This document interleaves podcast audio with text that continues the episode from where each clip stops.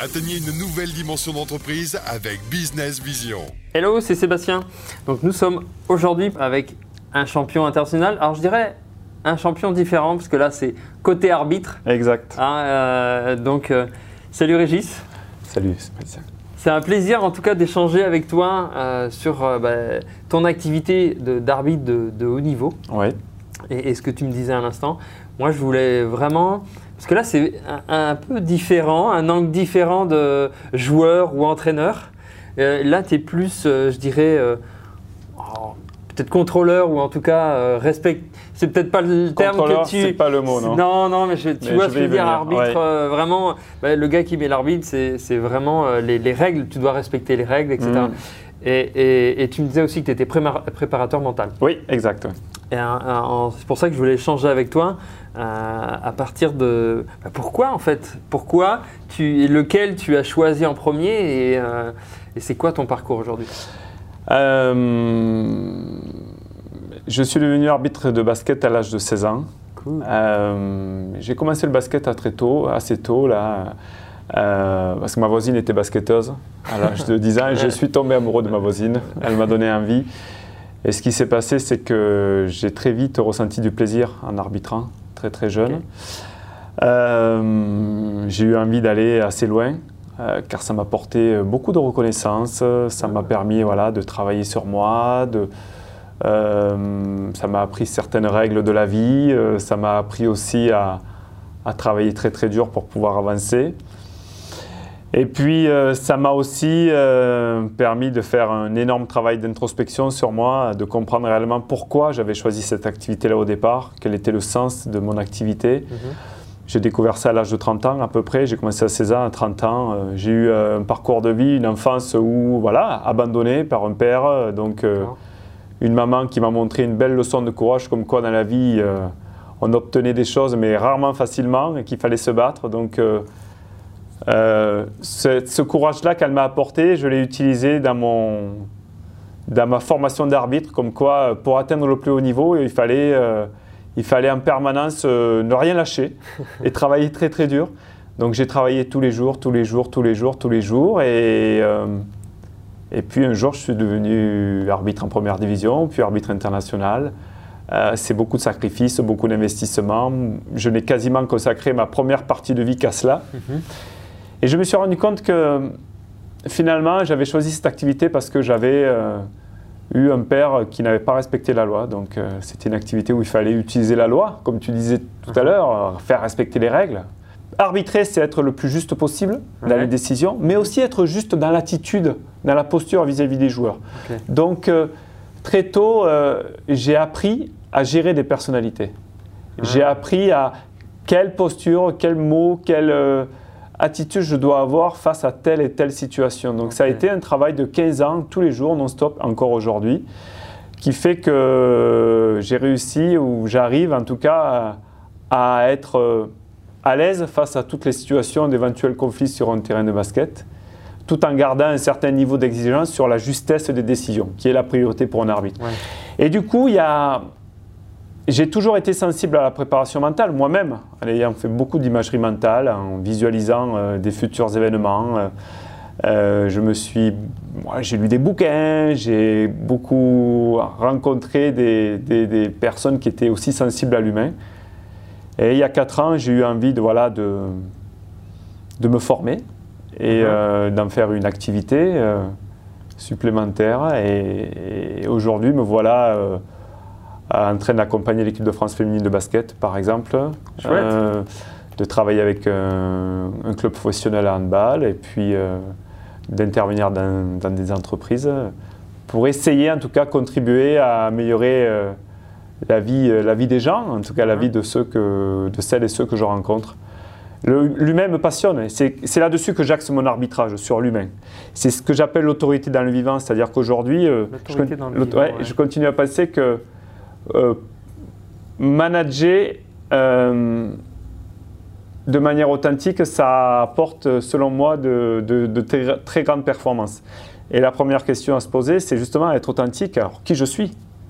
Qui je suis? Donc, tout le travail d'introspection que je fais depuis euh, 15 ans euh, m'aide à répondre à cette question aujourd'hui. Et, et j'ai essayé et j'essaye encore de, de ne pas utiliser la sanction pour gérer des situations de conflit ou des personnalités, mais plutôt de gérer l'humain.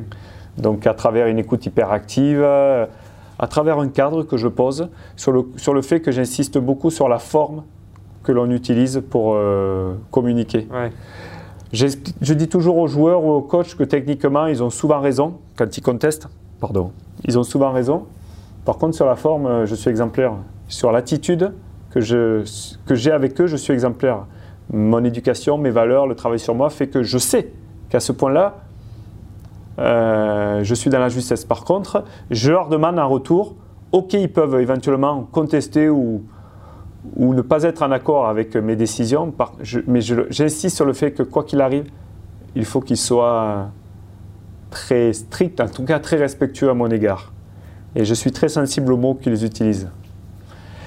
Voilà, donc euh, dans l'ensemble, ça se passe pas trop trop mal, hein, parce que les joueurs et les coachs sentent qu'il y a du respect, que je suis à l'écoute, que je me sens pas supérieur. Ouais, c'est ça. Euh, que je ne détiens pas forcément la vérité, que je, euh, que je fais en sorte de me remettre en question, que je peux admettre que j'ai tort. Par contre, j'exige vraiment du respect en permanence. Ouais, donc justement, alors toi, qu'est-ce que tu pourrais dire trois clés en tant que préparateur mental que tu pourrais transmettre à- aux entrepreneurs, en tout cas ceux qui veulent se développer Mm. aujourd'hui La première chose, c'est de découvrir en quoi un entrepreneur est unique. Qu'est-ce qui fait sa force première? Qu'est-ce qui fait qu'il est différent des autres? La deuxième chose, dans la relation à l'autre, à ses collègues de travail, d'être toujours en premier dans la valorisation. Souvent, je ne sais pas si tu as remarqué, euh, à la fin de match, à la fin d'une réunion, à la fin de je ne sais quel événement, on pointe ce qui n'a pas fonctionné. Mmh. Et si on inversait, si on commençait à dire, tiens, par exemple, nous deux, on est en train de faire une interview, quand ça va s'arrêter, dans 10, 15 minutes, une demi-heure, une heure, peu importe, qu'est-ce qui a été bon dans cette interview? J'ai aimé ton sourire, Sébastien, j'ai aimé ton ouverture, j'ai aimé tes questions. Par contre, qu'est-ce qu'on peut améliorer? Ou Régis, j'ai apprécié, tu étais disponible, euh, ouvert. Par contre, euh, qu'est-ce qu'on peut améliorer pour la fois d'après? Euh, voilà, ta posture, ta question qui manquait de précision, peu importe. Mhm. Donc toujours commencer par trois aspects positifs et un axe à améliorer. Souvent, on est dans l'inverse. Ouais. On aime appuyer là où ça fait mal. C'est ça, ouais. Et moi, j'axe surtout mon travail sur la valorisation. Ça, c'est le deuxième point.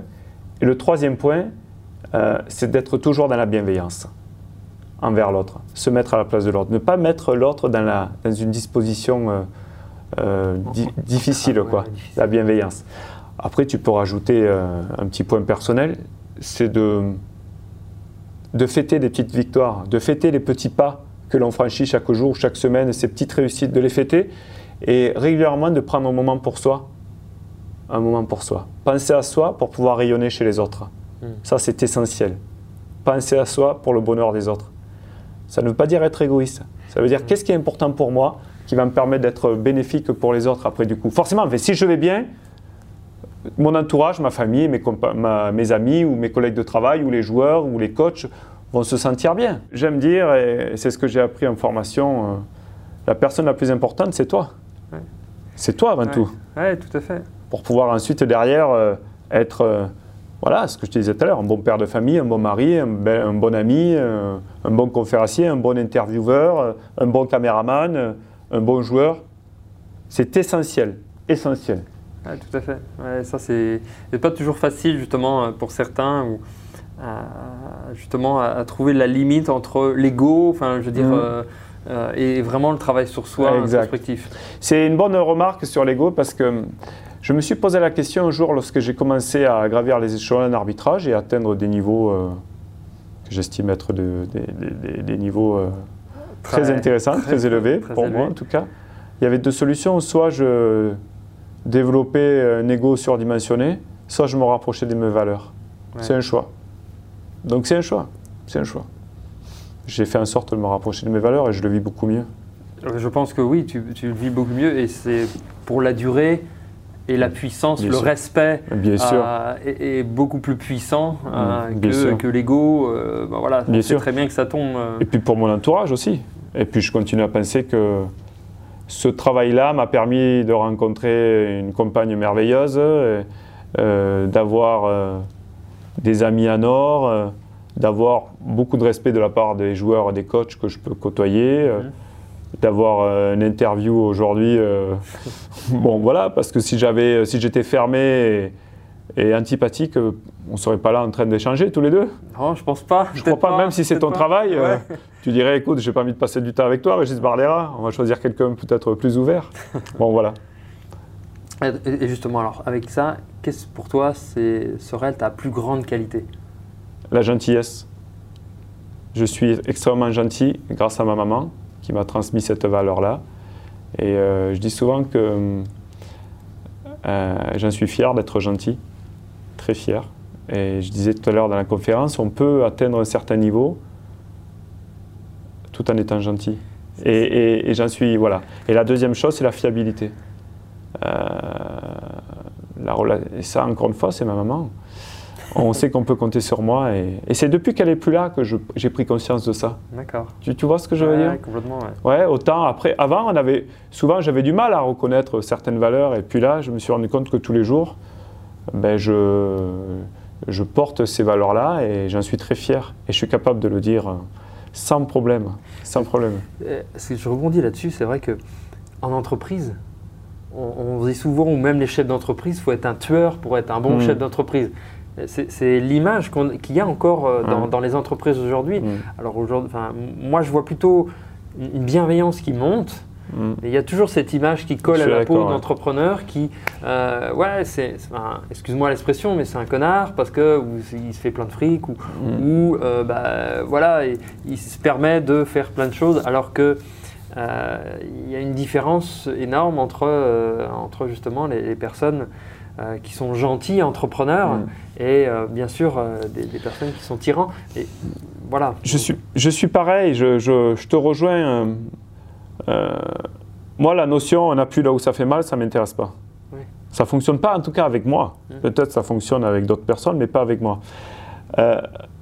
Être euh, un chef d'entreprise, et j'interviens souvent dans les entreprises, et, et ce que j'aime, c'est que je, je n'apprends rien au chef d'entreprise. Par contre, je fais des rappels sur des éléments basiques de la relation à l'autre pour éviter d'avoir cette autorité-là, tueur, comme tu dis tout à l'heure. Moi, je préfère euh, présenter à l'autre mon fonctionnement, ce à quoi je suis attaché. Par exemple, la notion de respect, d'y mettre la forme dans tous les échanges et de ne jamais être agressif. Tu peux, en tant que chef d'entreprise, augmenter ta tonalité, Oui. mais ça ne doit pas être une colère. Ça doit être juste un- euh, une tonalité qui permet d'appuyer sur des mots qui te sont importants pour l'équipe, pour l'entreprise, pour les résultats. Ce qui est totalement différent avec le fait d'exprimer, de monter le ton parce qu'on est colère, parce qu'on n'arrive pas soi-même à gérer une émotion. Tu vois ce que je veux dire, Ouais, Sébastien complètement. Ouais, complètement. Et euh, ça, ça, ça- ça se travaille. hein. Ouais. Et l'autorité, selon moi, elle est, elle est forte lorsqu'il y a, lorsque le, le- la- la- le collègue ou l'agent, enfin, face à son, le chef d'entreprise montre de, de, de- de l'humanité, Mhm. montre euh, qu'il est aussi parfois lui dans la difficulté ou qu'il ne sait pas ou qu'il s'excuse. Ça, c'est être fort et c'est puissant. Monter le ton ou être colère, c'est forcément un synonyme d'une difficulté Oui, personnelle. ouais, tout à fait. Il y, a- il y a quelque chose qui. Voilà, fait mal. qui- exactement. Alors, tu, tu parlais tout à l'heure de, de- de lecture, que tu aimais beaucoup lire. Ouais. Est-ce que tu as un, un livre ou, un- ou une lecture qui t'a particulièrement marqué et, Ouais. et fait passer des caps? Oui, euh, Frédéric Lenoir, Petit traité de vie intérieure. J'ai trouvé ça, mais alors captivant. Les quatre accords Toltec aussi, Mhm. Avec le fait de ne pas interpréter. Euh, ah, L'homme qui voulait être heureux aussi de Laurent Gounel. Voilà, c'est des livres. Je ne suis pas un grand lecteur au départ, hein, donc il me fallait des livres euh, faciles à lire. Et, et moi, j'aime les. J'ai besoin de lire des situations concrètes. euh, je... Et ces trois livres, entre autres, m'ont beaucoup parlé, m'ont beaucoup aidé. Beaucoup, beaucoup aidé. Euh, donc là maintenant, tu, tu, tu, axes- tu- tu fais toujours arbitre. Toujours en première division. J'ai arrêté la partie internationale depuis janvier 2017. Ouais. Je continue au niveau international sur du 3-3, Ok. qui est aussi une activité en plein essor et qui marche super bien, qui va aux Jeux de Tokyo entre autres. Donc là, je m'éclate, c'est- génial. Je continue au niveau international, voilà. Par contre, je continue en Pro A, où pareil, euh, je suis en pleine forme. Donc moi, du où je suis en pleine forme, le reste, euh, tout va bien, quoi. Tout va bien. Je suis en pleine forme, j'ai envie d'être meilleur à chaque fois, j'apprends des trucs à chaque match, et pourtant j'ai des- j'ai 20 ans d'expérience, mais j'ai toujours cette soif d'apprendre. Ah, Ça se passe super bien avec les joueurs et les coachs. Ça, ça, c'est bien. Parce qu'en en fait, Ça, tu pourras le mettre dans la vidéo, euh, monsieur le Euh, caméraman. so- so- so- soif d'apprendre. montage, ouais, toujours. d'apprendre. Toujours. Même au bout de 20 Bien ans, sûr. ça, c'est c'est génial. Ouais, je dis souvent que dans la vie, euh, l'essentiel, c'est pas d'être euh, celui qui a la plus belle voiture, les plus belles fringues, le plus d'argent sur son compte, euh, d'être le plus intelligent, c'est juste d'avoir envie de progresser. Et dans mon activité, chaque fois, chaque mercredi, chaque samedi, à chaque fois que j'ai un match, je me dis, tiens, qu'est-ce qu'aujourd'hui tu as bien fait et qu'est-ce que tu as appris pour le samedi d'après? C'est ce qui me permet voilà, d'avoir toujours envie d'aller au bout, d'aller le plus loin, de faire le meilleur match, d'être le meilleur possible. Ça me quitte pas, ça. Ouais, ça me quitte pas. Donc ça va, je m'éclate bien. hein. Et puis j'ai, enfin j'ai la chance, pas la chance, parce que j'ai fait en sorte que les joueurs et les coachs, la plupart me respectent et m'apprécient. Donc du coup, ça rend, le, ça rend le- les soirées, les matchs plus agréables à vivre. Et après, euh, il est vrai qu'avec l'expérience, par contre, euh, je, je- j'arrive à, à gérer au mieux mes émotions et, et l'éventuelle pression que peuvent, euh, qu'il peut y avoir sur un terrain de basket. Qui- pour toi, quelle est ta mission, euh, la mission de vie que tu voudrais transmettre? À qui? Au monde. Parce que là, tu viens de me dire bah, aux gens que dans tes conférences, qu'est-ce que tu voudrais transmettre? Ouais, c'est de contribuer à rendre meilleure la vie des gens À travers soit mon voilà mon, éthique de vie qui est d'être euh, le plus lumineux possible, euh, euh, d'être le plus positif possible, d'être de, remercier la vie, l'univers, de tout ce qui peut nous arriver, même parfois les moments délicats, de les, transformer en des instants riches pour le futur. Et puis euh, que ma petite famille puisse euh, tous les jours euh, témoigner, voilà, que je ressente chez eux du bonheur d'être à mes côtés. Ouais. Ça, c'est quelque chose qui va faire que voilà, je, je suis et je serai touché à l'idée de ressentir ça. Voilà, alors quand je dis ma petite famille, c'est mes amis aussi, et c'est les amis de ma petite famille. En fait, tu vois, Ouais. que ma compagnie soit la plus, la plus vraie possible, la plus authentique possible, la plus épanouissante possible. On voit les yeux qui brillent. Voilà, et, Là. et de contribuer euh, à faire en sorte tous les jours de prendre soin de moi, d'avoir une bonne santé pour pouvoir euh, être le plus rayonnant possible. Mm. Parce que je continue à penser que c'est quand même chouette d'avoir à ses côtés quelqu'un de rayonnant et d'être soi-même, de se dire que euh, c'est une chance énorme tout ce qui nous arrive euh, et que malgré tout, euh, il y a eu des moments hyper difficiles et délicats. Ça n'empêche que euh, la capacité des plus grands, selon moi, à tous les niveaux, c'est de rebondir, d'être capable de rebondir. Et quoi qu'il arrive, je lâche rien, je baisse jamais les bras et, et j'avance et, et, euh, sans forcément détenir la vérité. C'est pas mal ça aussi, ça. Se dire je ne détiens pas la vérité et j'essaye d'être le plus vrai possible, de fonctionner sans masque. Tu, tu vois? Mm. Fonctionner sans masque avec tout le monde. vrai, ouais. Enfin, tout le monde. C'est difficile d'être avec tout le monde sans masque, mais en tout cas d'être le plus vrai, le plus sincère possible au maximum. Le, le dernier mot que tu pourrais dire à, à ceux qui nous écoutent? Euh, c'est ce que j'ai dit tout à l'heure et que je dis souvent, c'est que quand je suis sur un terrain de basket, par exemple, je fais en sorte d'être toujours le plus sincère possible. Quand je suis en conférence, quand j'interviens en entreprise, j'aime beaucoup parce que nous sommes intervenus avec Nicolas un jour, là, il n'y a pas très longtemps. Enfin, oui, il n'y a pas très longtemps. Et ce qui est ressorti du débrief, c'est le mot sincérité. Moi, je dis souvent que essayons, en tout cas je dis j'ai parce que je, parce que je n'ai pas envie de parler au nom des autres, j'essaye de parler le plus souvent possible avec mon cœur. Le plus souvent possible. Parle toujours avec ton cœur. Ça facilite beaucoup de choses. Ouais. Et puis, euh, et ça, c'est pas à vous que je vais le dire, parce que tout le monde, enfin, vous en êtes conscient, de faire en sorte de ne pas juger les autres. C'est tellement plus facile quand tu ne juges pas.